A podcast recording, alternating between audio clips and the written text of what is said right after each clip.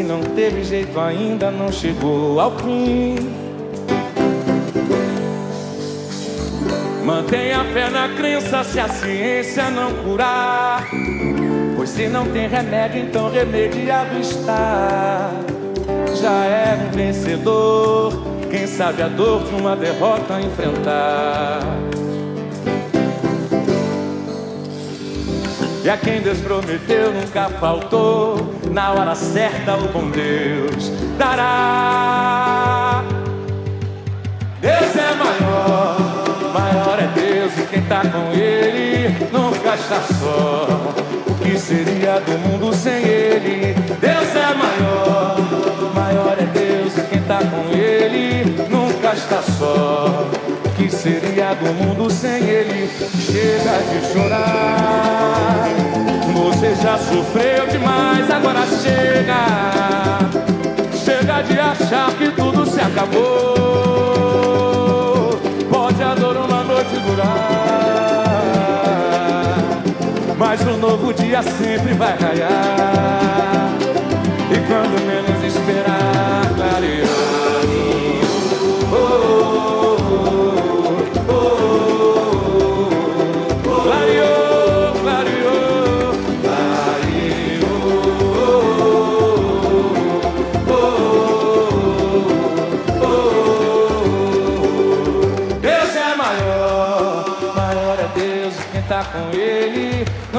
está só.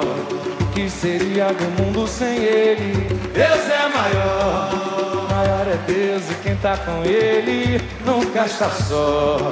O que seria do mundo sem Ele? Chega de chorar. Você já sofreu demais, agora chega. Chega de achar que tudo se acabou. Pode a dor uma noite durar, vai raiar. E quando menos esperar,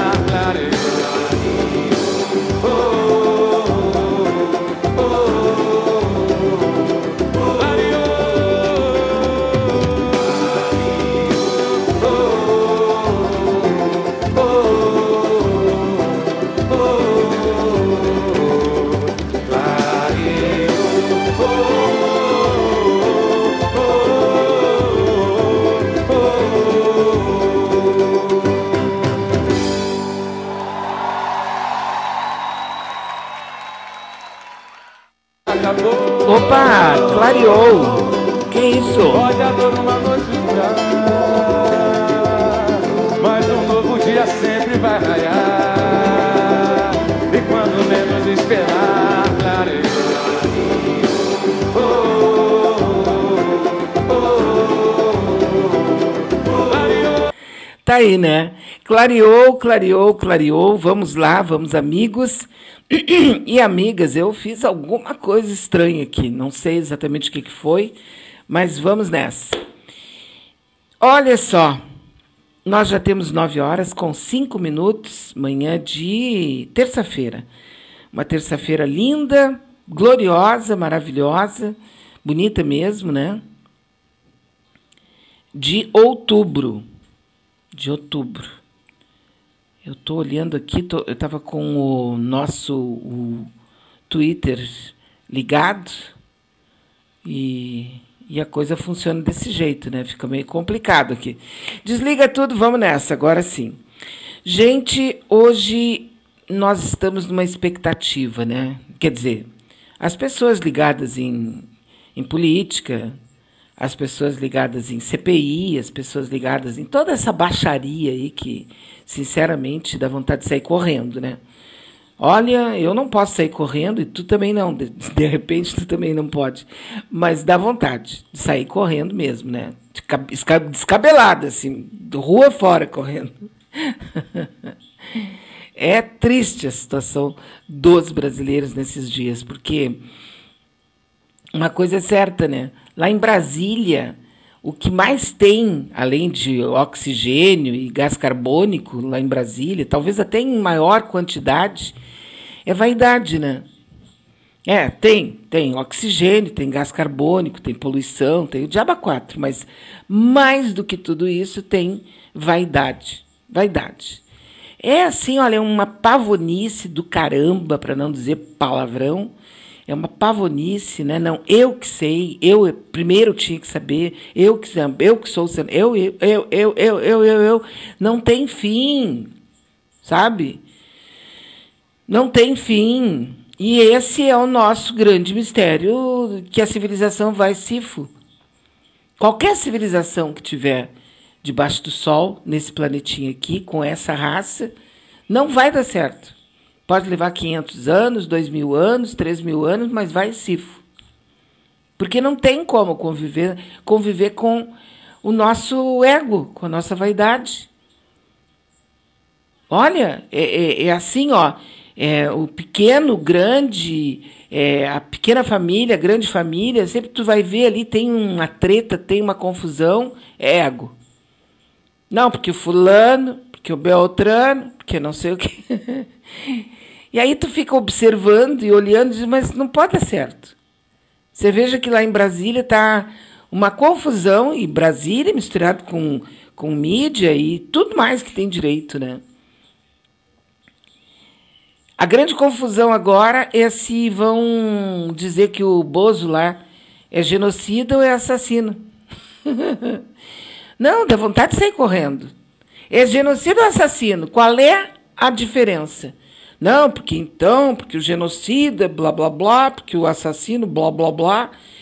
Cara, ontem, aquelas pessoas dando seus depoimentos lá na CPI foram de cortar o coração de um de um de, um, de uma pedra. Sabe, aquela menina dizendo que perdeu o pai e a mãe e ficou a única coisa que restou foi uma irmãzinha de 11 anos, que agora as duas estão juntas e blá blá blá, e a outra perdeu os pais numa diferença de uma semana, duas semanas, sabe? O outro perdeu o filho, não pôde enterrar, ficou três horas olhando no cemitério o filho dentro de um, de um, de um lugar qualquer, queria levar roupa para o filho para prestar as últimas homenagens, não pôde, porque. Sabe? Aí ainda. Sabe? Não, não tem. Olha, nós estamos diante de um. Uh, não sei se sou eu, talvez seja eu, né? Provavelmente sou eu. Mas há um cansaço extremo no ar. Não sei se já pegou você aí de alguma maneira, mas eu acredito que sim, né? uma boa parte da sociedade brasileira, porque assim, ó, nós, é, um, sem querer aqui bancar a mestra, porque eu não sou, né?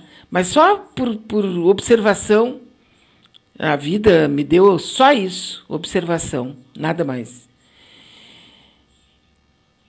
O nosso país, ele foi construído com um pensamento mágico católico, né?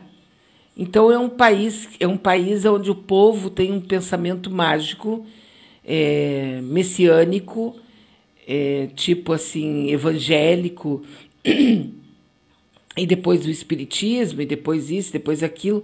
Então a gente fica pensando que, bom, na outra vida estou passando porque a minha vida, né, a outra vida depois que Jesus me resgatar e blá blá blá, é só sempre depois. Então a gente vai aceitando tudo que acontece com a gente, porque, porra, a gente tem o depois, né? A gente tem a vida depois, que vai ser vista lá, então, que daí os anjos, e que daí então no purgatório, que daí então lá na cidade é, astral, não sei mais aonde, em algum lugar a gente vai encontrar um lenitivo, um consolo para todas as barbáries que acontecerem por aqui. Então acaba que nós somos um povo ordeiro, pacífico. Não, não. Eu não estou falando individualmente, porque individualmente a gente sabe que o brasileiro é extremamente violento.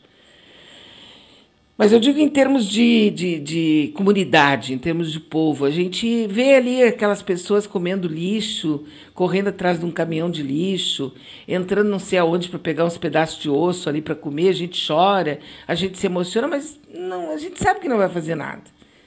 Porque essa é a história do Brasil desde o seu descobrimento, que a gente sabe que não foi descobrimento porcaria nenhuma, que também foi uma invasão de terra que foi feita pelos brancos que chegaram aqui nas três caravelas, se não foram seis, e se vieram a, a voando, não sei como é que foi.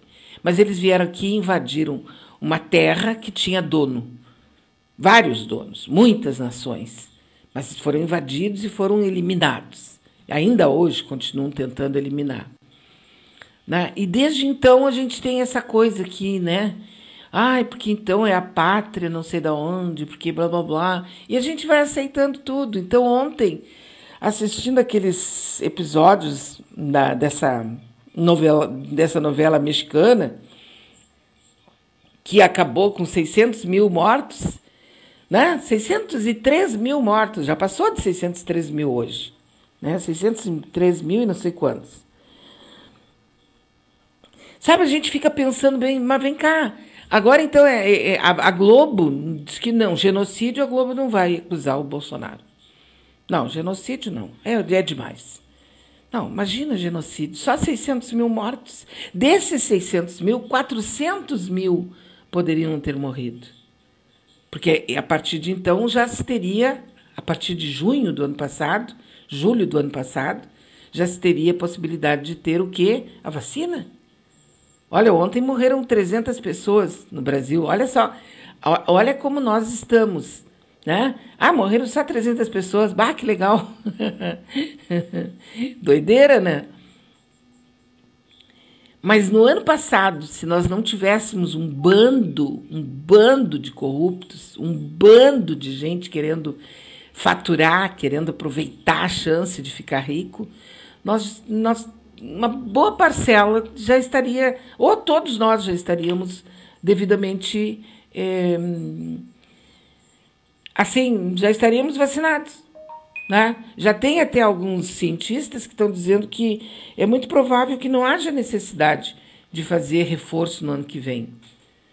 Que realmente o Covid vai pegar sua mala, sua cuia e vai catar coquinho lá na tonga da mironga do Cabulete. Pode ser que não, pode ser que sim, que a gente tenha que fazer um reforço no ano, no ano que vem, mas e daí? A gente já faz com H1N1, a gente já, já toma vacina para isso, toma vacina para aquilo, tem vacina de toda a natureza, por quê? Porque a ciência é também uma dádiva divina que os homens, alguns homens, sabem como aproveitar, né? Com a sua inteligência, sua capacidade. Só que daí, agora, nesse momento, nós estamos vendo lá em Brasília aqueles pavões aqueles velhos ridículos brigando porque eu quero, eu que eu queria saber antes. Como é que eu não sei antes? Esse é o Omar Aziz, né? Um cara que a gente nem sabia que existia. Um bundão lá de Manaus que a gente nem tinha ideia de que aquela criatura existia. Mas agora, com esse enredo todo, né, com esse, essa situação toda, muita gente, ah, o Omar Aziz, meu Deus, olha só como ele é isso, como ele é aquilo. Teve até gente aí pelo Twitter que chamou ele de herói que é uma outra fragilidade brasileira. Escreveu, não leu, a gente escolhe o cara como herói, né? Ah, esse cara é um herói. Nem sei quem é o cara, mas ele fez alguma coisa que me agradou muito, pronto, ele é herói. É falta de heróis que nós temos, verdadeiros heróis.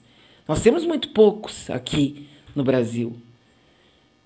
Então, qualquer pé rapado que faz qualquer coisa, pronto, a gente já está abanando o rabinho, feliz da vida com eles. Ai, que maravilha, olha só o que, que ele fez. E e tal, né?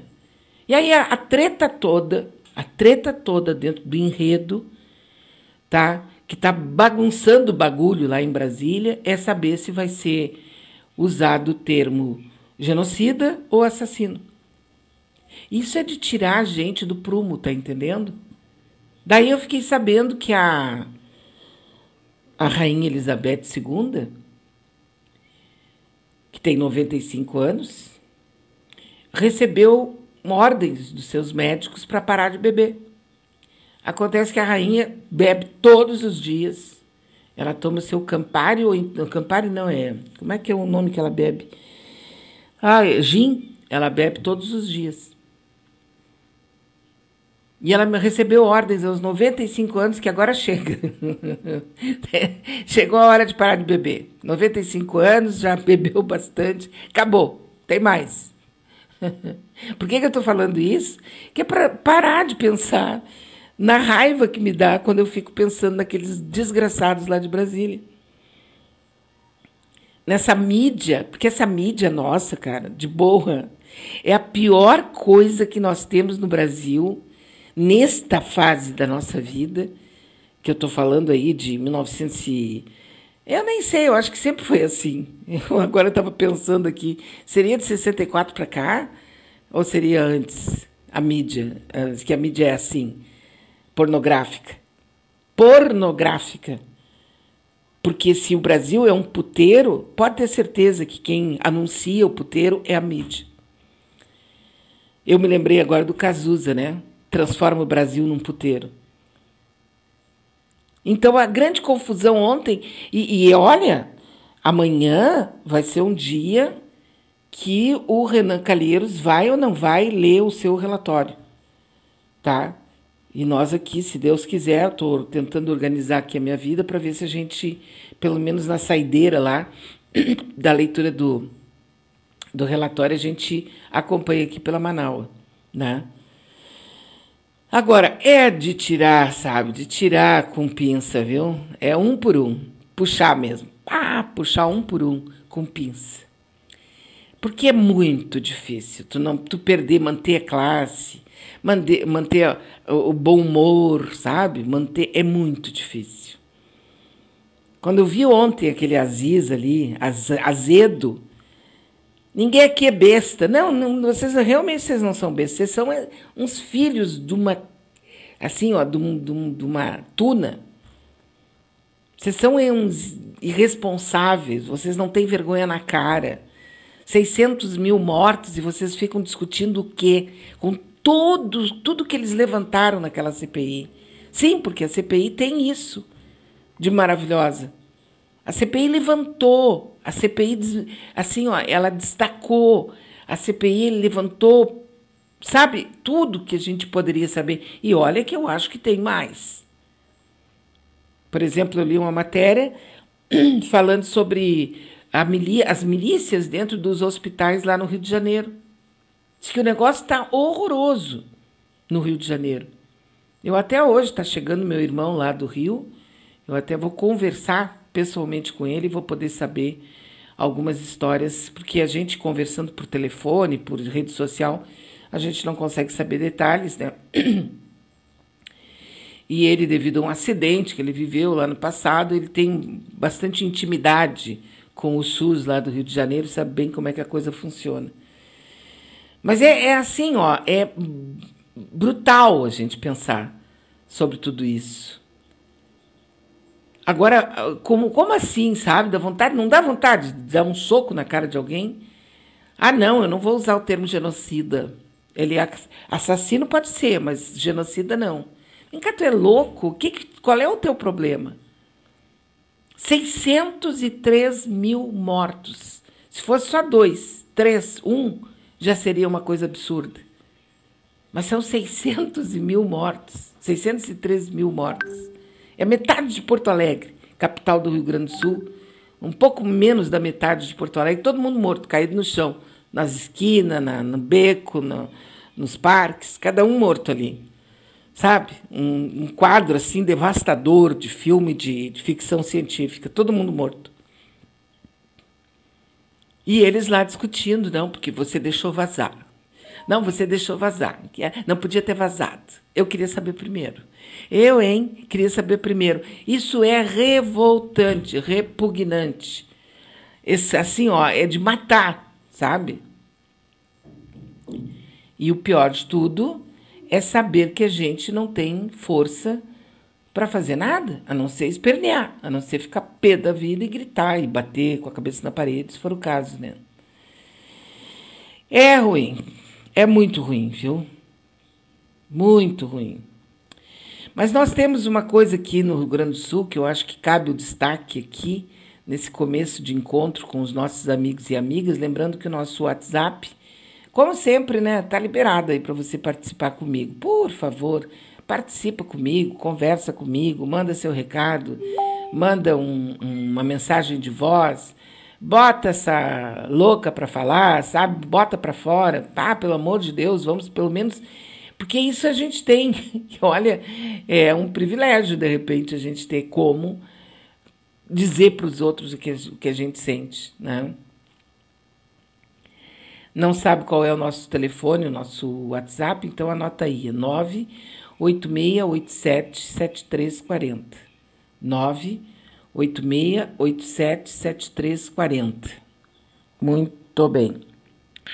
Mas o outro assunto que eu queria falar é sobre a questão que envolve aqui o Rio Grande do Sul e mais especificamente o, a reserva indígena, aonde as coisas pegaram fogo nos últimos tempos, tá? Então assim, ó, tem aquela da Serrinha e a outra que é de Ronda Alta. As duas são no norte do Rio Grande do Sul, né? Dois indígenas foram mortos no final de semana. E a Polícia Federal investiga porque quando envolve índio, quando envolve indígena, quando envolve qualquer tipo de reserva, é âmbito federal, é FUNAI, é Polícia Federal. Isso é para você saber por que, que, de repente, o assunto está chegando aí com a Polícia Federal, né? O problema acontece desde a década de 40 naquela região ali. É que na década de 40 os agricultores começaram a chegar lá. E agora, militares da Força Nacional passaram a ajudar na segurança de duas reservas indígenas. O ministro de Estado da Justiça e Segurança Pública autorizou, numa uma portaria publicada na segunda-feira, dia 18, ou seja, ontem, né, o emprego da Força Nacional de Segurança Pública na segurança da reserva Caigangue de Serrinha, em Ronda Alta, no norte do Rio Grande do Sul.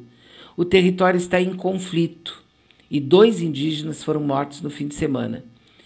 Duas pessoas foram mortas a tiros durante um confronto nessa reserva. Aí a BM é que passou a informação, né? A portaria autorizou a Força Nacional a atuar em apoio à Polícia Federal na reserva, que é a, o contingente a ser disponibilizado obedecerá ao planejamento definido pela Coordenação Geral do Planejamento da Força Nacional. E o tamanho do nome dessa força é assim, ó, daqui até o Oiapoque, o tamanho da força, mas é a força que vai para lá. Os conflitos que levaram à morte de dois indígenas nesse final de semana têm pelo menos 15 meses.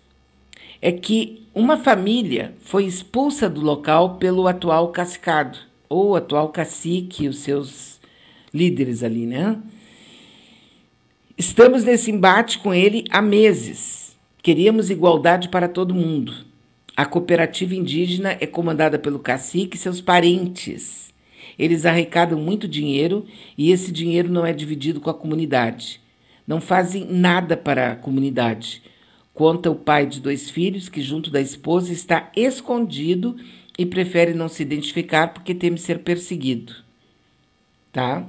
Os dois homens que foram mortos a tiros em uma plantação de trigo às margens da RS 324 foram expulsos da reserva e se recusaram a deixar o local. As pessoas que disseram isso para o G1 é, só disseram isso, deram detalhes, mas que não dessem os nomes delas. Claro, porque elas estão correndo risco de vida. Uma delas, que havia sido expulsa da reserva há cerca de dois meses, voltou ao local no sábado passado para ajudar uma das vítimas com a mudança e planejar uma mobilização. Eles estavam tomando chimarrão com outros moradores enquanto o almoço estava sendo preparado quando eles foram atacados. É que assim, ó. Quem é que vai conseguir saber de que lado está a verdade? Porque houve um enredo ali. O cacique atual botou a família toda a cuidar do, da história toda, que é da comunidade. E os que não estiverem de acordo com ele, ele está mandando embora. Né? O atual cacique da reserva é Marciano Inácio Claudino ele é irmão do Roni Inácio Claudino, que morreu em 2020 de Covid. Os dois são filhos do outro, Antônio Claudino, que foi assassinado em 2017 na reserva. Tá? Agora estão dizendo que foi um atentado contra a vida do cacique. Foram 19 disparos de inúmeros calibres sobre seu veículo. Já tem um acampamento e armamento da organização criminosa que contava com auxílio material e campana noturna e veículos para emboscada.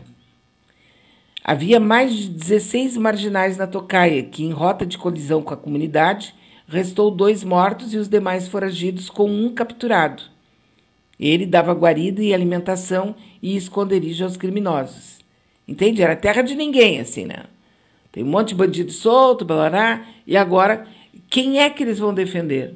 Essa é a grande pergunta que eu fico fazendo aqui, né? É, olhando de fora o que está acontecendo nessa reserva. E veja que isso já tem 40 anos, né? Assim como aconteceu com o pai do atual cacique, que morreu, né? O crime aconteceu na manhã de sábado e tudo tem a ver com arrendamento de terras. Aí tem um monte de, de grupos eh, que estão envolvidos, já tem até o Ministério Público Federal. Eh, são 439 hectares que poderiam render por ano 1 milhão e 200 mil com o arrendamento da área agricultável, segundo um parecer técnico lá da área de Passo Fundo.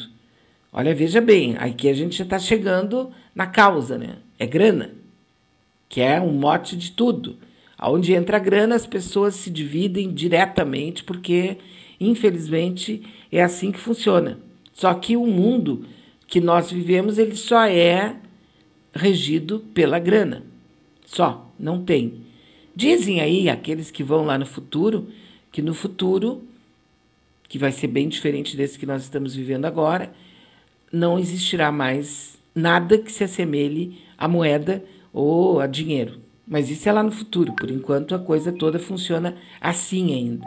É o toma lá da cá, né? É grana. Veja que são 400, tem assim, ó. Existem 12 mil hectares de terra na região.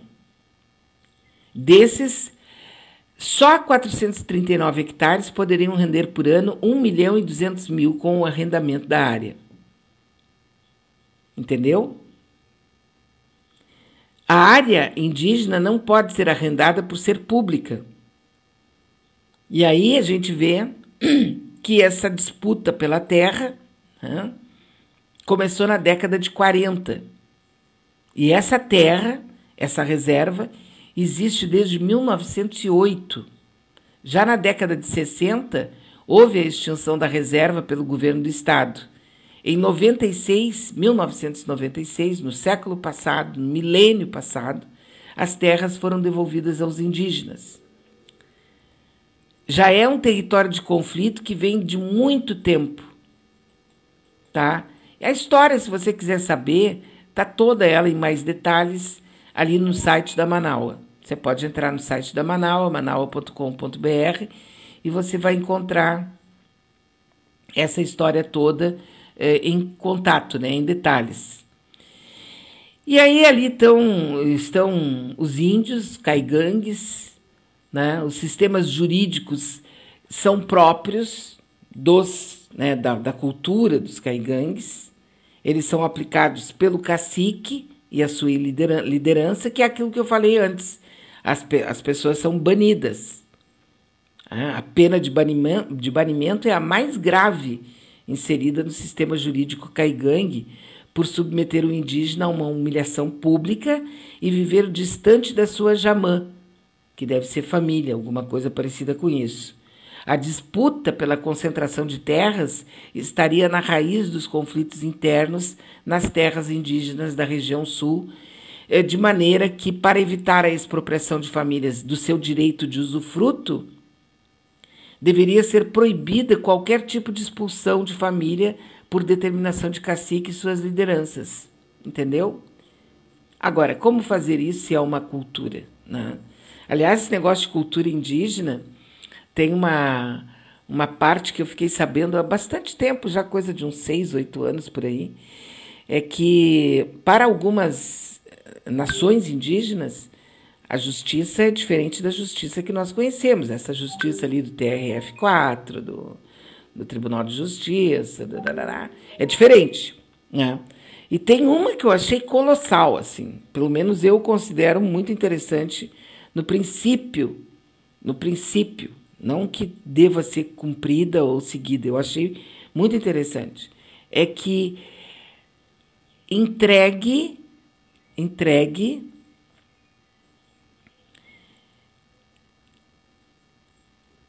o assassino para a família do morto. Sabe? Por exemplo, tem duas, duas pessoas brigando por qualquer motivo. Um mata o outro. Então você tem que entregar o assassino para a família do morto. E é essa família que vai decidir o que, que vai ser feito com ele. Assim não é um negócio diferente do nosso modo de pensar? É, né? Não estou dizendo que está certo nem que está errado. Eu achei colossal entrega o assassino para a família do morto. Muito bacana, muito legal mesmo. Mas só que aqui, voltando ao, ao, a essa situação lá do, da reserva indígena, que é ali da, de Ronda Alta, então a Justiça, o Ministério da Justiça, autorizou o emprego da Força Nacional. Ou seja, estamos com uma encrenca forte que já poderia ter sido resolvida se em algum momento, obviamente, né, os brancos dessa terra tivessem realmente chamado todo mundo para conversar e chegar a um acordo. Que aí tem, veja bem, essa história não deve ser simples de resolver, porque tem história de gerações, né? É da década de 40, 50, 60, 70, 80, 90, ano 2000, depois mais 20 anos ainda. São 80 anos de enredo.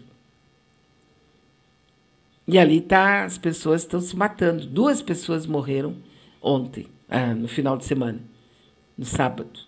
Então, é mais aqueles casos. E dentro de tudo isso, o que, que tem aqui? Tem aqui é o ego, tem aqui é a vaidade, tem aqui a prepotência, tem aqui a arrogância, tem aqui o eu mais, o eu posso, eu que sei, minha família que é maravilhosa, eu que sou o esplendor, sabe? é a raça humana, né? É difícil. Mas em contrapartida, a gente faz muita coisa bonita também, né? Que não pode ser desperdiçada e nem esquecida. Muitas pessoas fazem coisas maravilhosas, né? E isso é bastante, é algo extremamente positivo e muito bonito para todos nós, né? Mas por isso que eu coloquei ali para quem quiser curtir, né? Afinal de contas, é, a Rainha Elizabeth recebeu ordens agora, com 95 anos, para. Acredite se quiser, parar de beber. Olha, velho, para de beber. Tá? Tu já está com 95 anos, já bebeu pra caramba. Imagina quantos litros de gin essa velha já tomou durante toda a vida.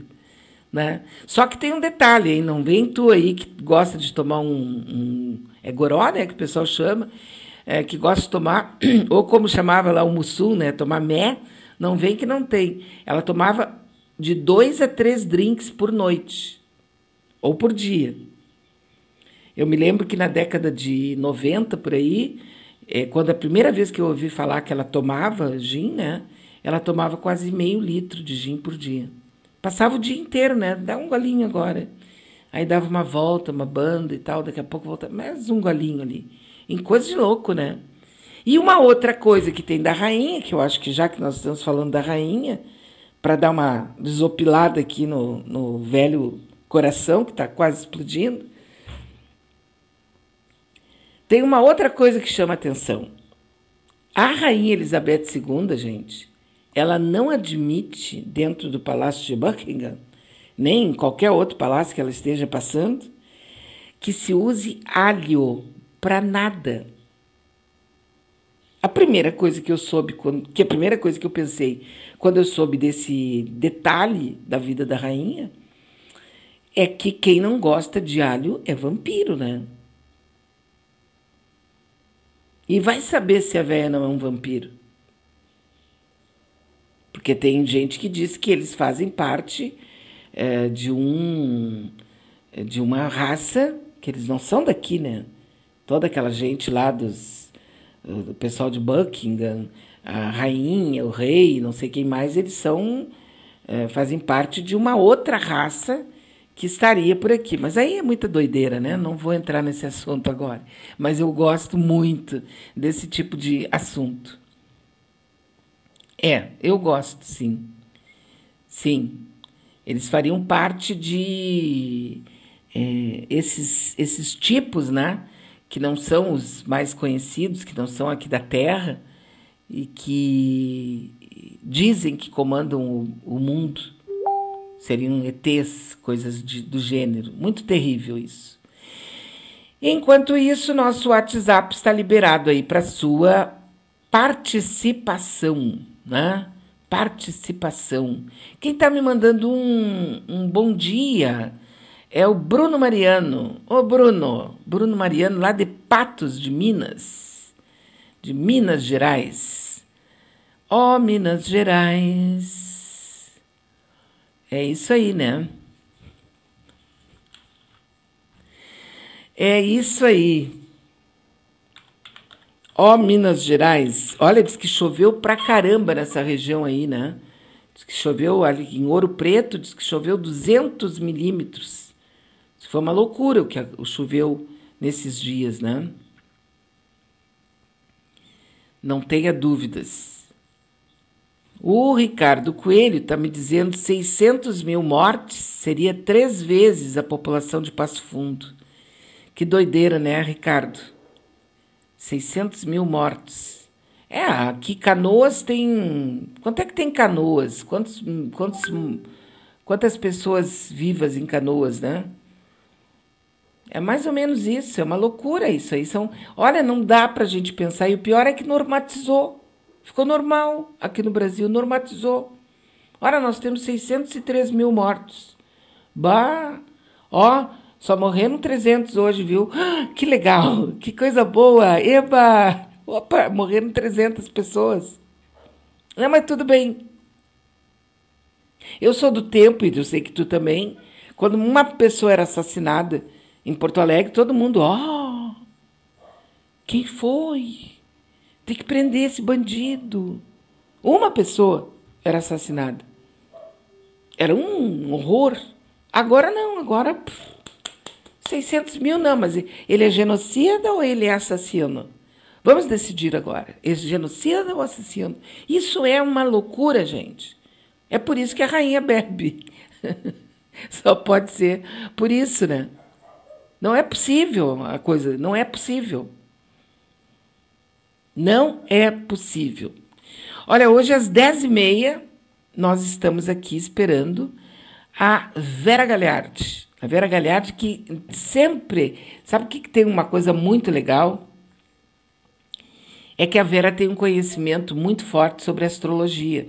Ela é jornalista, lida com notícia e etc e tal, mas ela tem uma paixão desde criança que é por astrologia. E ela desenvolveu isso, né? Desenvolve isso. E, e aí ela fica explicando explicando as coisas astrologicamente, o porquê que nós estamos com essas reações assim. E é, é muito legal de ouvir, eu gosto, né? Gosto muito de ouvir. Por que, que nós somos assim, né? Você já reparou que tem um monte de gente desistindo de um monte de coisa? Ah, não vou fazer mais isso, não quero mais aquilo. Tá acontecendo aí, não tá? Não vou mais fazer, não quero mais, estou fora, parará é porque tem um astro aí, que eu acho que hoje a Vera vai explicar, não sei qual é deles, mas ele está em conjunção com outro e diz que isso é trinormal, é fim de, de contratos, fim de relacionamentos e tal, quando há essa convergência ou essa, esse tipo atrito né, entre os astros lá no céu. É. Nada se cria, nada se repete debaixo do sol. Tudo é uma continuidade. Por isso que é bom saber da astrologia, porque daí tu tem como, né? Ah, não, mas é isso que vai acontecer, então eu vou ficar quietinha, não vou fazer isso e tal. Vou tentar me controlar, né? Aqui o Ricardo está me dizendo que Canoas tem 348 mil habitantes. 600 mil seria praticamente Duas canoas desaparecidas, assim, ó. Pum! Todo mundo morto em canoas. Duas canoas. Só que normatizou, compreende? Normatizou a ponto daqueles velhos fedorentos lá de, da CPI, sabe? Ficarem discutindo, ah, eu não sei, eu acho que não sei. Será que eu vou botar isso, eu vou botar aquilo? Será que eu vou dizer isso, eu vou dizer aquilo? Não é possível, né? Realmente não é possível. É muito absurdo isso, né? Dificilmente. Olha, o pessoal tá alugando uma fotografia de picanha para o pessoal fazer selfie nos final, na, nas festas de final de ano, viu? que coisa, né? um bom dia também aqui para as amigas e os amigos que estão me mandando um bom dia nesta terça-feira maravilhosa, né? Maravilhosa. Bom dia. Bom dia para Daniela Castro. Bom dia para Marilene, não, Marilene Poma, sim, bom dia também, né? Para nossa querida Marilene Poma. Bom dia para Maria Helena, né? Que ela está nos mandando aqui.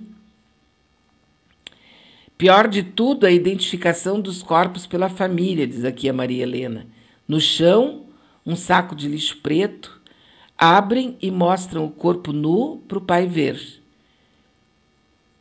E ainda é enterrado sem nenhum familiar. Foi o caso do pai, né? E aí depois eu vi uma cena, eles colocaram várias, isso já tem, isso foi no início do ano, colocaram várias cruzes para sim, simbolizar os mortos da Covid numa praia carioca. E aí um velho nojento, general do, do Exército Brasileiro, que mora ali na Vieira Soto, ali, porque comem bem, né? ganham muito dinheiro para não fazer rigorosamente nada. Aquele general passou por lá e desceu e derrubou todas as cruzes. E gritou com todo mundo, fez e aconteceu, porque eu sou general, sabe, não sei o quê. Aí esse pai foi lá e começou a juntar, a levantar essas cruzes de novo, porque ele tinha uma dor, a dor da alma, a dor da injustiça, a dor da infâmia, sabe? Aquele foi submetido perdendo um filho de 28 ou 29 anos por uma doença que ele poderia ter se salvado, qualquer um poderia ter se salvado se tivesse tomado a vacina. Se nós tivéssemos tomado a vacina a partir de julho do ano passado, quando a Pfizer estava tentando vender para o Bolsonaro, para o general Heleno, para o general Ramos e para toda aquela o Onyx Lorenzoni, sabe? Aquele outro aqui, o, o como é o nome dele? O Osmar Terra. Toda essa gente estava ali junto. E nenhum, muitas dessas pessoas não teriam morrido. E a infame agora é a discussão. Não, mas então, será que ele é genocida ou ele é assassino? Olha, gente. Olha, eu estou dizendo, essa coisa ainda vai dar, isso ainda vai dar problema porque chega uma hora que o copo enche e derrama. Toda crise tem um desfecho. Tudo, tudo. Tem gente que aguenta uma vida inteira uma determinada situação, até que um dia a pessoa explode. E isso um dia vai acontecer com o Brasil, com o povo brasileiro. Olha, já tem partes aqui no Brasil que está custando 137 reais um botijão de, de 13 quilos. Um salário de 700, o pessoal, porque tem desconto disso, desconto daquilo, a pessoa recebe 800, 900 pila por mês. Como é que tu vai comprar gás? Como é que tu vai comprar comida? Bom, nem vou falar. Parei por aqui. E o povo aceita isso. E daí tem a televisão, e daí tem não sei o quê, e daí tem distração disso, e tem distração daquilo. Ontem, aquele filho deles lá, anteontem, tirou uma fotografia vestido de shake. O Dudu, shake pequenininho, né? Tirou uma fotografia, ele, a mulherzinha dele e a pobrezinha da filha dele, juntas, vestidos lá de. Mas o que era aquilo, gente? Eles gastaram mil reais para tirar aquela foto. Pagos, claro, com dinheiro público. Apesar da mentirosa da mulher do Dudu dizer que não, que eles estavam viajando sem dinheiro público. Mentira da mulher. E aí a gente vai, né, tendo que engolir esses, esses loucos o tempo inteiro, o tempo todo. É brutal a coisa, realmente é brutal. Absolutamente brutal, né? Nós temos agora 9 horas com 46 minutos. Tem uma, um enredo que está rolando aqui nas, nas mídias que eu vou perguntar para os amigos se. O que, que eles acham? Você conhece a farmácia São João, né? Farmácia São João, farmácia Panvel, a farmácia Droga, não sei o quê. Tem um monte de farmácia e algumas são muito fortes, como é o caso da São João, como a Panvel e tal, aqui no Rio Grande do Sul. Não sei se elas estão em outros estados e tal. A São João lançou um processo seletivo. E aí tem uma frase que agora ela tá assim, o pessoal tá cancelando a São João, o pessoal tá indignado, porque eles acham que a frase tem preconceito. Porque a frase diz o seguinte: feio ou bonito, a gente vai pagar o mesmo preço. Eu não sei se eles quiseram ser engraçadinhos ou se eles. O que, que eles quiseram dizer com isso? Quer dizer, eles estão contratando pessoas. Se tu for feio ou bonito, tu vai receber o mesmo salário. Foi o que eu entendi. Eu não sei se eles quiseram ser engraçadinhos, se quiseram ser criativos, quiseram ser diferentes, quiseram ser, ou eles realmente isso aqui é preconceituoso, ser feio, ser bonito. Eu, sinceramente, tô, tô que nem aquela história ali da rainha, né? A rainha para de beber. Tem que parar de beber. A senhora tá bebendo demais. Tá, chega, chega, acabou para essa velha. A velha tá com 95 anos. Entendeu? Agora chega. Tá? A gente aguentou tudo que a gente pôde. Agora não pode mais. Acabou. Vai ser um prejuízo bárbaro, né? Para os fabricantes de gin lá da veia. E de, obviamente, também, né? Fabricantes não, porque aí é a terra que fabrica, mas é de alho, né? Por que será que ela não gosta de alho? Mas não é assim, gente. Uma coisa é tu não gostar de alho na comida. Eu tenho, conheço pessoas que não gostam ela não pode saber que tem alho no lugar onde ela está. E sabe que alho, para todos os efeitos, né? Voltei para o alho porque eu quero fugir dos assuntos que eu estou tratando, né? Tem uma crença dizendo que isso é uma crença de muitos séculos que o alho protege contra os elementos maléficos. Se você colocar o alho ao ar livre, ele teria o condão de absorver as impurezas, todas as impurezas, larvas astrais, miasmas e etc e tal, que existem no ambiente, e por isso o alho ficaria completamente escuro. Ele ficaria negro, preto. Aí, presumindo que os vampiros estão uh, ao corrente da proteção concedida por este bobo, né? Porque o alho é um bobo. Faz todo sentido que o temam os esses caras aí, os tais de vampiros. E eles se afastam quando tu colocar, por exemplo, se tu uh, sair com um, um, tipo assim, um, um alho no pescoço, um colar de alho, muita gente não vai querer chegar perto de ti. Mas são pessoas do mal. Eu estou tendo que pensar em algumas coisas aqui, porque a, a, minha, a minha história agora é essa, Dona Beatriz. A senhora não pode se incomodar. Tá? Porque a senhora pode isso, pode aquilo, pode aquele outro, e tudo é muito grave. Então eu não posso me incomodar. Então eu tenho que partir para essas curiosidades, para mitos, lendas e tal, para a gente dar aquela re, reforçada, né? e não continuar tendo que falar só de coisas mega sérias. Aliás, uma outra bobagem, né? Tem gente que acha que para ser sério só pode falar sobre política. Tem gente que acha que para ser sério só pode falar de assuntos sérios. E aí eu pergunto: o que é um assunto sério? Diga, diga para mim, né?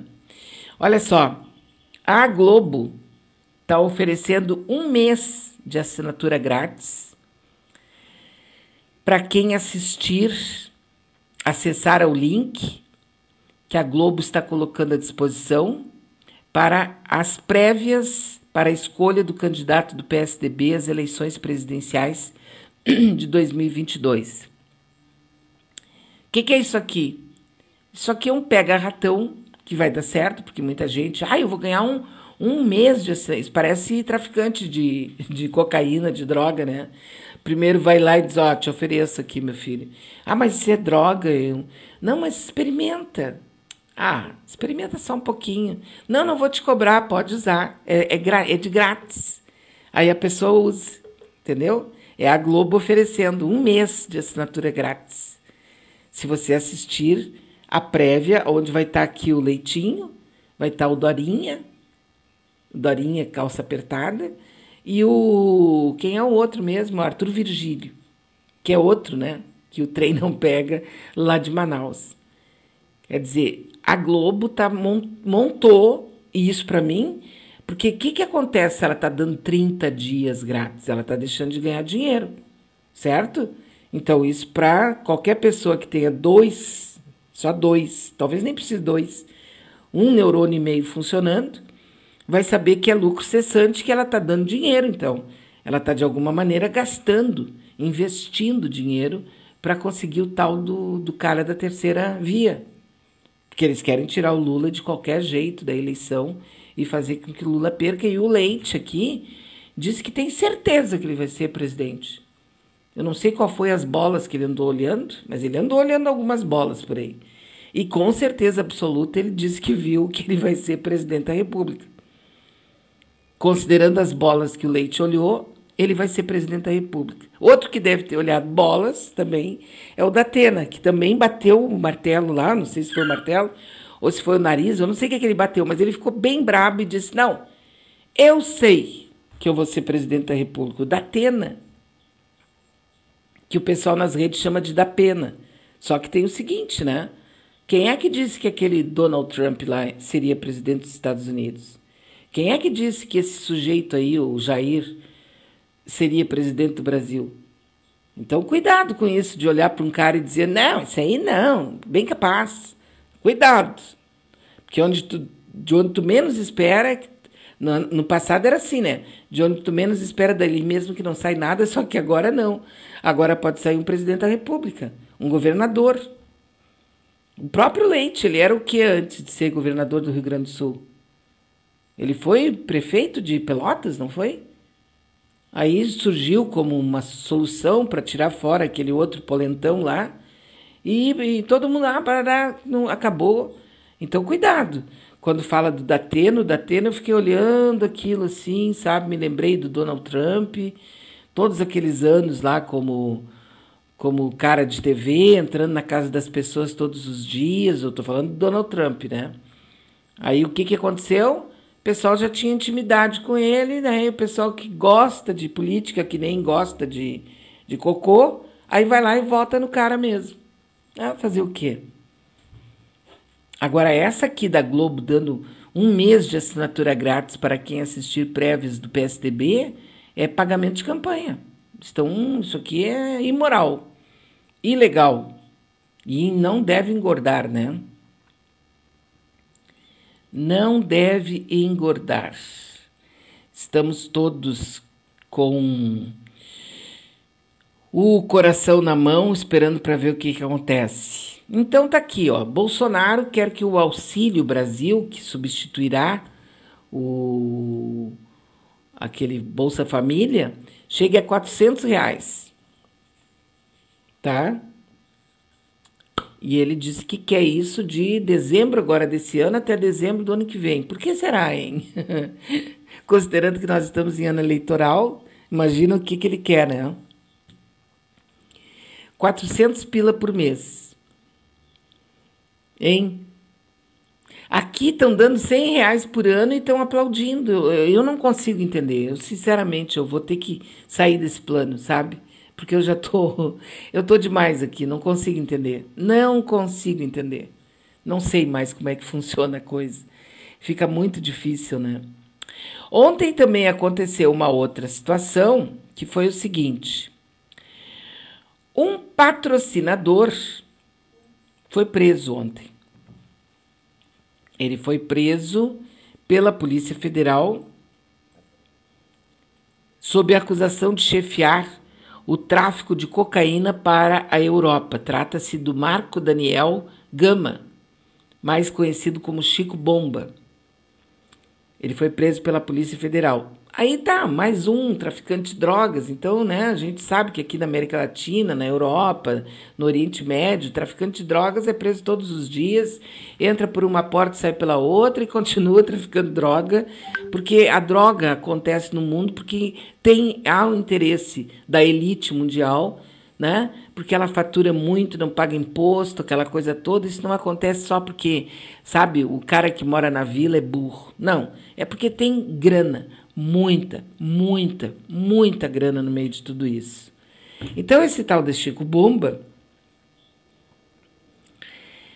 ele foi preso. Só que esse cara, meu, ele está acusado de usar os aviões da FAB como naquele episódio da apreensão de 39 quilos de pasta de cocaína lá no aeroporto de Sevilha, de Sevilha, na Espanha, em 2019, na comitiva presidencial do Jair Messias. Olha, olha o tamanho da encrenca. Eu pensei ontem, quando eu vi a notícia, bah, prenderam o Chico Bomba, né? A intimidade minha com o cara. Prenderam o Chico Bomba, mas que horror. Né? Eu pensei, agora o que, que vai acontecer? Amanhã de manhã vai ser, hoje de noite no Jornal Nacional, manchete para tudo quanto é lado. Não vai ter um jornal que não tenha manchete. Prenderam o Chico Bomba, aquele que usava os aviões da FAB para mandar drogas para a Europa. Nenhuma manchete em lugar nenhum. E ô, oh, vida de gado, povo marcado, e é a nossa mídia. A nossa mídia. Nenhuma manchete. Tá ali na, na fórum, tem uma, manche, tem uma notícia pequena em dentro de todos os jornais, com certeza que tem, mas não é manchete que deveria ser, né? Afinal de contas, o cara usava os aviões da Força Aérea Brasileira. Tá entendendo o tamanho disso? Seriam os primeiros a querer que isso fosse manchete e que seriam os primeiros a sair e dizer: não, doê-la a quem doê-la, nós vamos descobrir quem são os infames que estão dentro das Forças Armadas Brasileiras, que eles vão ver para com quantos paus se faz uma canoa. Né? Mas não, não tem nada, todo mundo fazendo cara de paisagem. Né? O mandado de prisão do Chico Bomba já tinha sido expedido pela Polícia Militar após ele ter ameaçado testemunhas do inquérito, né? E ele foi preso, sabe aonde? Adivinha onde? Ah, foi no Mato Sampaio. Ah, então foi na Rocinha. Não, não, não foi, foi, foi no, na, na favela do cachorro sentado aqui em Porto Alegre, não. Ele foi preso numa mansão no Lago Sul, uma das áreas mais caras e luxuosas da capital federal. E daí, logicamente, né, o seu advogado já chegou correndo atrás quando ele foi e disse que não tinha ainda recebido o teor completo do mandado de prisão e que as acusações contra seus clientes é, ainda são muito assim, não tem muita coisa. E portanto que ele não iria dizer nada, entendeu? E que ela foi uma prisão ilegal. E pior do que ser ilegal, ela foi desnecessária porque ele é um bichinho bom. Entende? Se fosse um negrinho que tivesse roubado um pirulito ali no Carrefour, ia levar uma surra, sabe? Ia ser preso, ia ficar incomunicável. Mas é o Chico Bomba, né? Que estava usando a FAB para fazer tráfico de cocaína. É um pozinho aqui, um pozinho mais, pega lá um alguma coisa e tira o pó e pronto, fica tudo bem, né? Passa uma. Olha, Pior não saber disso é ser surdo. Mas que dói, dói, né? Ah, dói. A inflação será mais alta dos dos, em 83% dos países. O Brasil está na frente. Eba, estamos ganhando de todo mundo.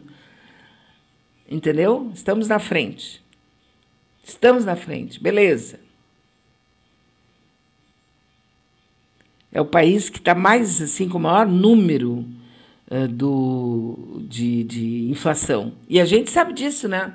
Qual foi a última vez que tu foi num super? Como é que tu saiu de lá? Cambaleante, né? As pernas tremendo, suando frio, aquele mal-estar geral, te sentindo cada vez mais pobre. É, é ou não é que a gente se sente assim? Eu, eu vou no supermercado, não vou muito, mas quando eu vou, eu pego alguma coisa, eu vou comprar e desisto, né? Eu penso, penso em sair com uma série de compras e sair com uma sacolinha ali, com três coisinhas dentro e me sentindo roubada. Porque tu olha o preço e diz, mas onde é que eu estava? O que, que aconteceu comigo? Eu me sinto uma espécie de ser que estava em algum outro lugar e perdeu alguma coisa. Porque os preços estão assim, ó, subindo de uma maneira cavalar estúpida e a gente não tem meio, meios financeiros para manter isso. Não temos. Simplesmente não temos, né? De outra parte, tem uma notícia legal, assim, né? Tem uma notícia bacana. Que eu não sei por que está todo mundo comemorando. Mas, enfim, o Conselho Nacional do Ministério Público decidiu, por seis votos a cinco, quer dizer que tem cinco lá dentro que não querem que a coisa funcione, demitir um procurador dos quadros do Ministério Público Federal. Ok? A bem de serviço público, por improbidade administrativa. Ele era ex-integrante da Força Tarefa da Lava Jato de Curitiba. É que o Matos, esse, o Diogo Castor de Matos, que foi o demitido ontem, ele foi o responsável pela instalação de um outdoor exaltando a, a operação. Então, ah, nesse outdoor estava uma fotografia com o, o, Deixa eu ver aqui a fotografia. Estava a fotografia com Deltan Dallagnol e todos os outros procuradores, inclusive ele, o tal de Matos, né? Bem-vindo à República de Curitiba, terra da Operação Lava Jato, a investigação que mudou o país. Aqui a lei se cumpre. 17 de março, cinco anos de Operação Lava Jato. O Brasil agradece. O painel foi instalado em março de 2019. A decisão foi decidida primeiro pela conselheira relatora. Ela foi acompanhada pela maioria dos membros que entenderam que Castor violou seus deveres funcionais, tá? Já teve lá um corregedor nacional que disse que não, vamos dar uma suspensãozinha para ele, tá? Aquele espírito de porco, né? Vamos dar uma suspensãozinha para ele. Aí teve um outro procurador, mais próximo dos, dos procuradores da Lava Jato, que queria dar para ele um castigo de seis dias. Não, expulsar não, nem demitir, nem deixar 90 dias de suspenso. Vamos dar um puxão de orelha aí de 16 dias. E é por isso que a gente vai cada vez, sabe? É cada vez que tu permite. É que nem criança em casa. A criança chega e faz uma arte aqui, bem na, nas tuas barbas. E tu acha engraçadinho. Ela hoje quebrou aquele copinho, amanhã ela quebra dois copos.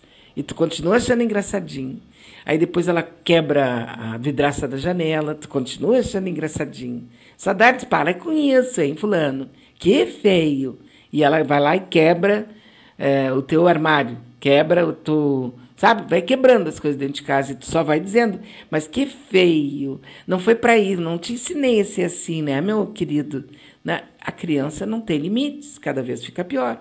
E nós estamos num, num mundo que está ficando cada vez pior exatamente por isso, porque nós não temos, aqui no, no país, não é de hoje que eu digo isso, e também não vai alterar em nada eu dizer ou não dizer, sei disso. É que aqui não dá nada. Só dá para pobre, negro e, e, e, e viado. Aí dá alguma coisa. Aí sim, aí vai lá, daí os rigores da lei, fica todo mundo bravo, olha só que coisa feia, um serial killer, né? uma pessoa perigosa, bota toda a polícia correr atrás, porque ele é pobre, porque ele é feio, porque ele é negro, porque ele é gay, ele não pode, ele não pode existir. Agora, se for um bonitinho ali, meio engomadinho, aí, para com isso, que feio, né? Não foi para isso, tem educação. Tanto é que, inclusive, na, na bolha da, da esquerda, as pessoas ficam se surpreendendo com as atitudes deles. Como que tu te surpreende com uma atitude dessa, desse, desse tipo assim, o Moro, o Dallagnol, o Bolsonaro, os filhos do Bolsonaro? Como é que tu te surpreende com cada coisa que eles fazem? Não pode surpreender. Só pode esperar cada vez coisa pior. Eles não têm limites nenhum nenhum limite. São assim totalmente sem limite. A propósito de sem limite, você sabia? Eu ontem assisti, ontem não, foi domingo. Eu assisti o primeira, a primeiro episódio da série. Como é que é o nome da série? Round 6, Six, Round 6, ou Round 6, que está na Netflix. Eu assisti o primeiro. Eu queria ver como é que era ah, de novo, assim, como é que era o negócio, né? E não assisto mais porque eu já repeti aqui, não é que eu, eu não vou aqui, sabe, ser o Joãozinho do Passo Certo, nem nada disso, mas eu não gosto. Não é, eu não gosto de nada violento. Sabe aquele Velozes e Furiosos, aqueles tipo de programas assim, eu nunca, nunca assisti, nem, nem quero assistir. Mas só que agora, hoje, me chamou a atenção pelo seguinte: tem uma informação que dá conta de que lá em Abu Dhabi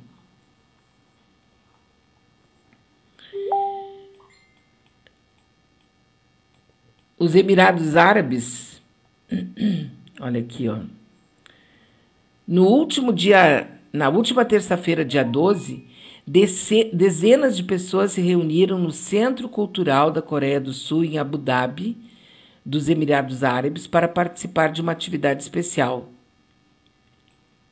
Divididos em duas turmas de 15 participantes cada, moradores da cidade, incluindo pessoas de outras nacionalidades, experimentaram os jogos da série Round Six na Netflix na vida real. Saca essa? O vencedor foi um francês, o France, segundo o jornal lá uh, da China, que também está no meio desse enredo aí, né? Foi muito interessante, disse o France, descobrir a cultura coreana e os jogos infantis das crianças no país. As semelhanças com a série, no entanto, param aí. O vencedor levou para casa o agasalho verde, personalizado no Round Six. Não houve prêmio em dinheiro e muito menos violência. A montanha de dólares de troféu ficou só na ficção porque o evento teve mais de 300 inscritos, mas só 30 puderam participar. Então acredite que isso logo, logo vai estar sendo feito aí pela Globo, pela Manchete. Manchete não, não existe mais, né? É uma dessas TVs aí, eles vão fazer esses jogos também, tá? Pode escrever isso, tá?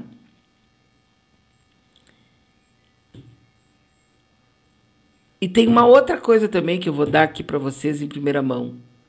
Ó, sabe esses, esses espetáculos que a gente vê, dança dos famosos, dança disso, dança daquilo e tal, que você tem que fazer uma.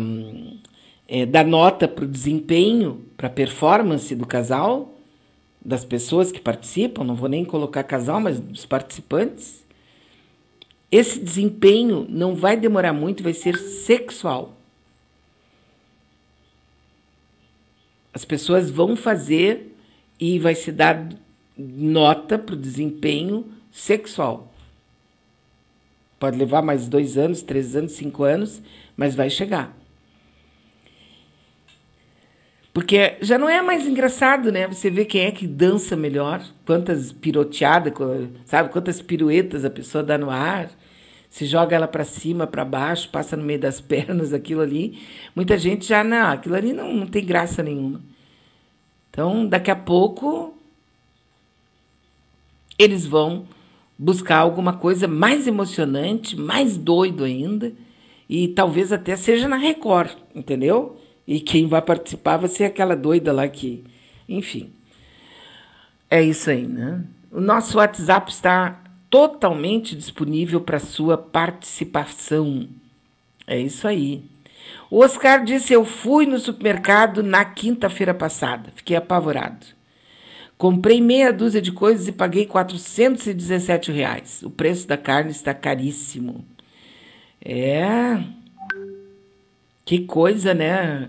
Não, Oscar, para quem não é muito de ir, eu acho que tu também não é muito de ir no supermercado, eu pelo menos não sou, mas eu gosto de ir no supermercado, eu acho atrativo.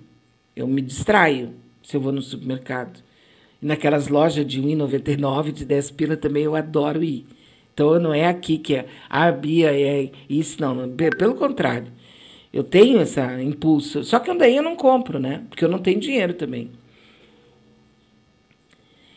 Mas quem vai, assim, porque a pessoa que vai todo dia, ela tem um, um método. É ou não é? A pessoa tem método para comprar. Uma pessoa como eu, do Edivanas, ela vai e só faz besteira. Por isso que eu não vou muito. Sempre peço, principalmente para minha filha, fazer isso para mim, né? Mas quando eu vou, eu fico abismada. Nos últimos tempos, agora, sempre eu ia, comprava lá minhas coisinhas e tal, achava legal. Mas ultimamente, a gente se eu me sinto ofendida. Rigorosamente, eu, eu me sinto roubada. Eu já agora, quando eu for para pagar, eu vou levantar os braços, vou dizer, tá, tá legal, não, eu pago, eu pago, sabe? Eu passo, pode pegar minha carteira aqui. Entende? É bem assim, né? 417 por meia dúzia de coisas. E, não, e eu tenho certeza que não foi muita coisa mesmo, né? Olha só. Oi, Beatriz. Diz aqui o nosso amigo Arideu. O Arideu Monteiro. Ele diz: Oi, Beatriz. Sobre os preços no supermercado, já percebestes que, além dos preços em exorbitância, outra falcatrua que estão fazendo é a diminuição dos pesos? Deem uma observada nisso. Sim, Arideu, acho que foi semana passada, não me lembro agora, que eu, que eu postei isso, num, num fiz um post lá no, cel, no celular, fiz um post lá no Facebook. Se, alguém, se era impressão minha ou as, o, tá diminuindo tudo, tipo, é um quilo, agora são 900 gramas. É um, um, como é que foi que eu percebi mais? Barra de chocolate. Que feio, né? Mas eu sou tarada por chocolate branco. Engorda pra caramba, mas como eu gosto. Eu acho que é assim o meu mal assim da época é o chocolate branco. Eu não posso abrir uma barra de chocolate branco. Agora até já pensei numa solução, comprar aqueles pequenininhos, né? Aí só comprar um e ficar com aquela cara de cachorro na porta. Logo que tu termina de comer aquela coisa deliciosa que tu quer mais, só que não tem daí. Não pode ter, né? Senão a gente toma tudo e não, não resiste, né? Mas é, Aridel, tu tem toda a razão. E aí eu vou pedir se alguém puder me pesquisar agora, o Inmetro ainda existe? O Instituto Nacional de Pesos e Medidas? Eu tenho a impressão que não existe mais. A nossa querida Léa Leite está nos mandando aqui uma, um convite para o Horizonte, para o jornal, não, para o programa Horizontes de hoje. Olha o tema que legal, a medicina dos tambores xamânicos. A Bianca Achiquila e o Marcelo Caiuan. Olha, isso aqui tem um som, gente, vocês não conhecem. Conhecem, né? É muito lindo. Eu não sei, olha, é bonito. A primeira vez que eu tive contato com isso, já faz muitos anos, foi com um índio Cherokee que estava aqui no Rio Grande do Sul e que foi no meu programa de rádio. E ele levou é, uma, uma panela, não sei o que, que era aquilo, e aí com um determinado, uma coisa que ele tinha na mão assim, né? Ele fazia o som, que era um, um uma espécie de tambor xamânico lá dos índios Cherokees lá do, dos Estados Unidos. Que som, cara! Que som! uma coisa que te remete realmente ao, ao mistério, né? Muito bacana mesmo. Muito bacana. Vamos ouvir a Leia. Oi, Beatriz Fagundes, muito bom dia. Bom dia para os nossos ouvintes, amigos da Rádio Web Manaua. Hoje, no programa Horizontes, teremos Toca o Coração, a medicina dos tambores xamânicos com Bianca Atiquila e Marcelo Caiua. Né? Esse é um casal, eles moram em Eldorado do Sul e vem contar para gente, né, toda a experiência, né, do faz, o artesanato, fazer o tambor, o tocar o tambor, né, dentro do da linha, né, da medicina xamânica. Eles já estiveram conosco ano passado e hoje estão retornando. Conto com vocês. Venham prestigiar, venham participar comigo, conosco, com a Rádio Web Manaua, hoje, Horizonte, às 15 horas. Um beijo para todos. Um beijo. É a Leia Leite, não é, que estará conosco aí a partir das 15 horas. Lembrando que a Vera Lúcia Santos está cuidando do maridão, né? Que já está, eu acho que hoje ele vai para o quarto, sai da CTI. Mandar um abraço lá e muita energia para o Walter Luiz, né? É, olha aqui, mas olha, esse negócio de xamanismo funciona e o som, o som, a música é a base de toda o processo de endorfinas e todas as coisas boas que o nosso organismo pode fazer, né? E, cara, o nosso organismo é uma perfeição absurda. Quando você escuta esses caras aí que, que falam sobre a medicina, né, os médicos e, e da área, tu fica hum, impressionada com os detalhes, né? Por exemplo, agora eu acabei descobrindo um negócio chamado célula zumbi. Células zumbis, que tem muito a ver com a, a, inf, a inflamação do nosso organismo. São células que, mesmo depois de mortas, elas continuam crescendo. Eu agora me interessei porque eu vou querer saber como é que é que funciona isso. Então, uma hora dessa eu vou parar tudo para procurar, né? E, e tem, né? essas células zumbis. Então você é, você pode ter um ataque zumbi no seu corpo de alguma maneira, né? Coisa doida isso.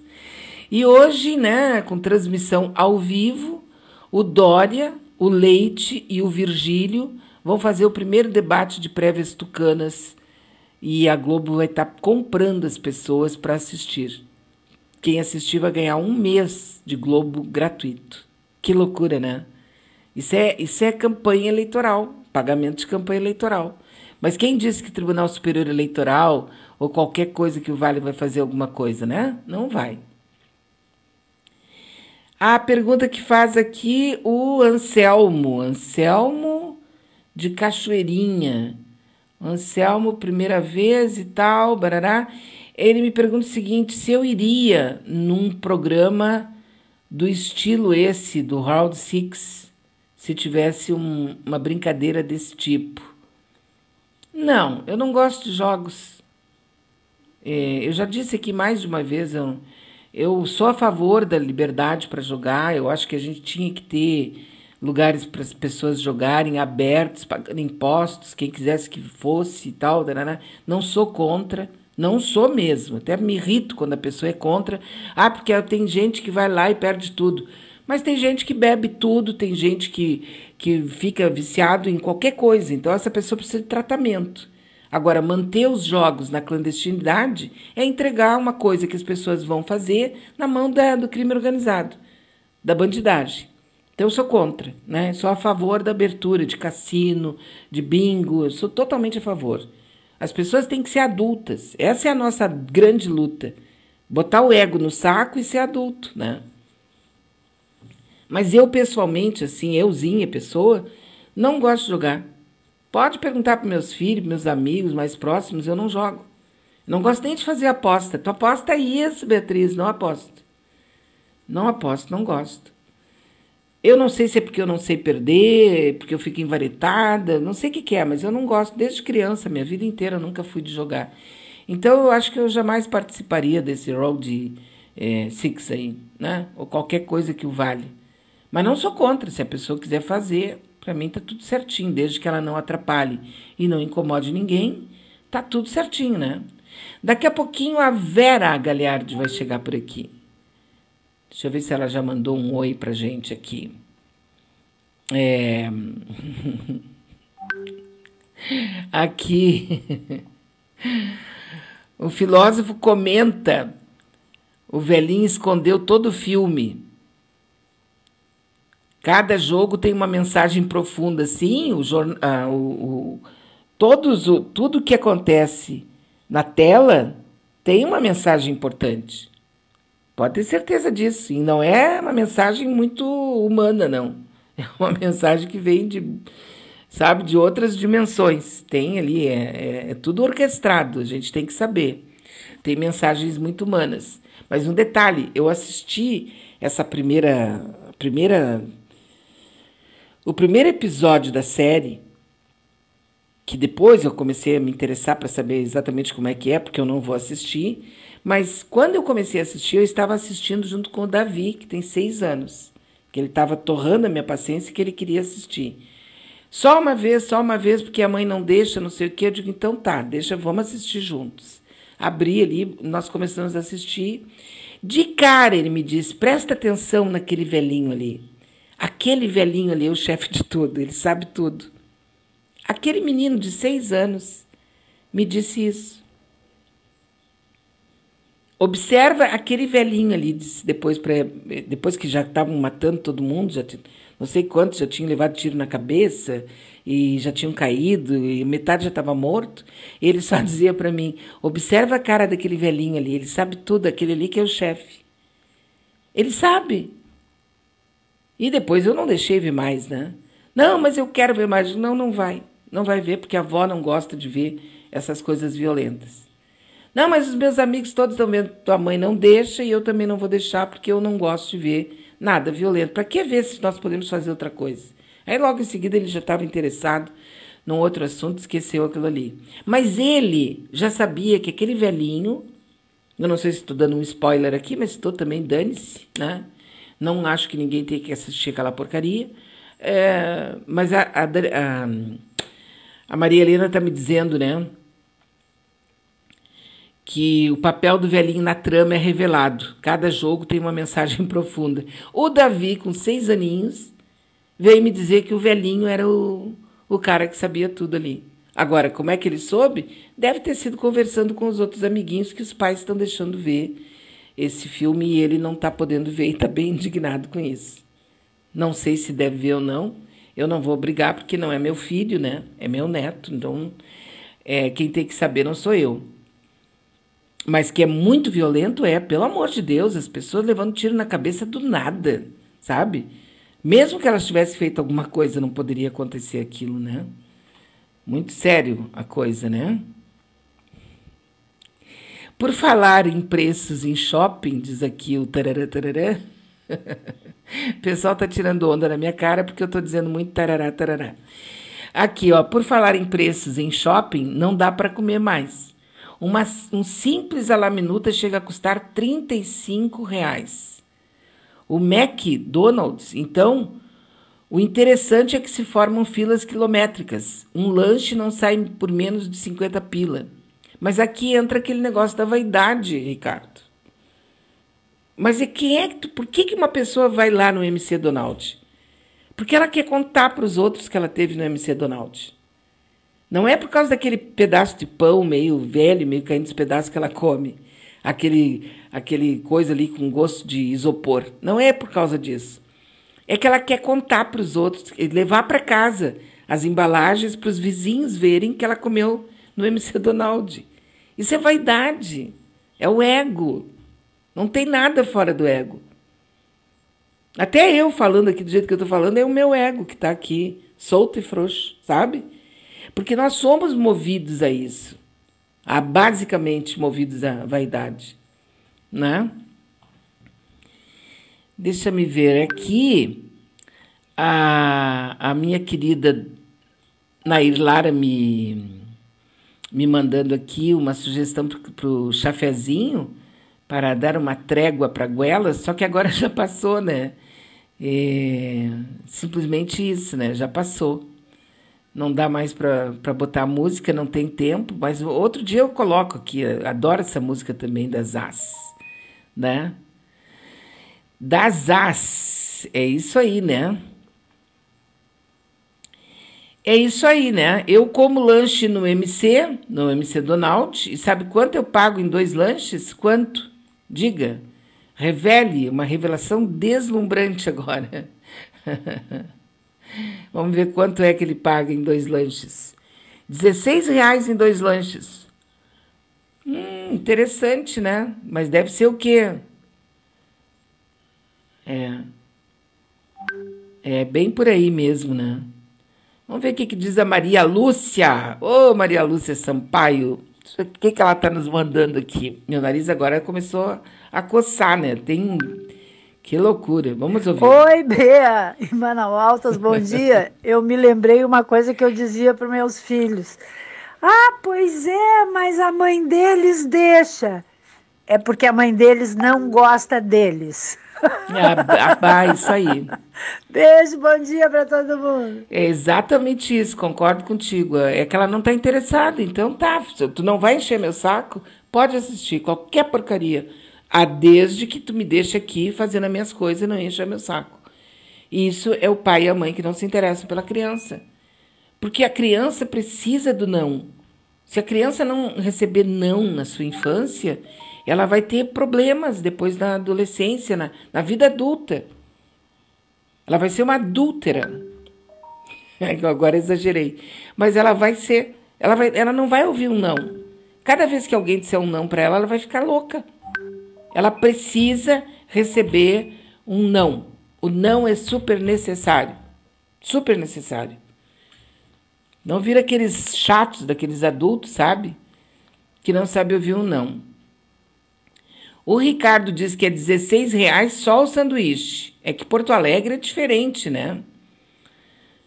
Uhum. Eles não sabem o que falam. Tipo, 2x por 16 reais. Tri barato, barato e saudável. Ah, não, saudável não, né, Jefferson?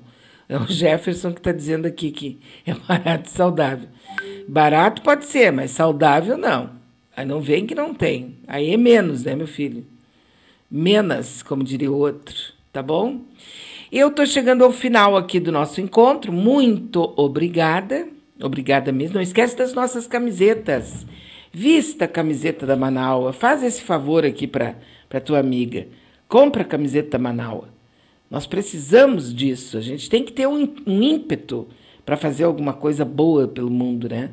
E nós aqui estamos agora oferecendo a camiseta da Manaua. As camisetas, né? Tem branca e preta. Nas cores, né? Branca e preta. Manaua, a voz da resistência, e tem também a Manaua com o Lula 2022, que é a que eu uso, né? A que eu vou usar. Tá aqui então, né? A Vera Galhardo chegando lépida e faceira até o meio-dia. Fica com vocês aqui. Ao meio-dia nós temos Palavra de Mulher. Sim, nós temos Palavra de Mulher ao meio-dia. E depois nós temos Horizontes, com esse som maravilhoso dos xamãs. E depois temos reprise especial às 16h30 com o Focando Educação, não é? Com a Marilda e o é, Carlos, né? Puxa vida, agora me atrapalhei. Professora Marilda é muito querida ela, acho ela muito querida. E às 21 horas nós temos o, o aniversariante de ontem, sabe? O aniversariante de ontem, que, que foi o, o Márcio Poçan, que estará às 21 horas no Diálogos do Poder. E a Maria Lúcia agora volta e diz: Não, senhora, eu adoro os sanduíches do MC Donald. Deixa de ser preconceituosa. Pois é, eu acho que é mesmo, né? Mas eu não sei. Ah, deixa pra lá. Eu não como e tá tudo bem, quem come também tá tudo bem. Eu acho que deve ter gosto de isopor aquilo. Vou contar para vocês. Eu nunca, já comi sorvete do MC Donald. Aquele sorvete meio desmanchando que eles têm lá, meio, né? Mas já comi. Agora, nunca comi um nada do MC Donald, sou virgem em se tratando de, de sanduíche do MC Donald, totalmente virgem. Só nisso, né? Então, estou chegando ao final. Muito obrigado para todos pela companhia. Não esqueçam da nossa camiseta. E eu volto amanhã. Ah, tem o Emancipa Canoas também, né? Aqui está me dizendo o Jefferson. O Emancipa Canoas, gente, às 20 horas. Bah, é um novo programa que nós já tínhamos lá de Brasília, mas agora é aqui de Canoas, que é aquilo, né? É o, a educação na periferia, o movimento da educação na periferia, muito legal. Emancipa Canoas às 20 horas. Volta amanhã a partir das 9 horas da manhã, se Deus quiser. Manda um beijão aqui para Vera Galhardi. Beijo para todo mundo e até amanhã.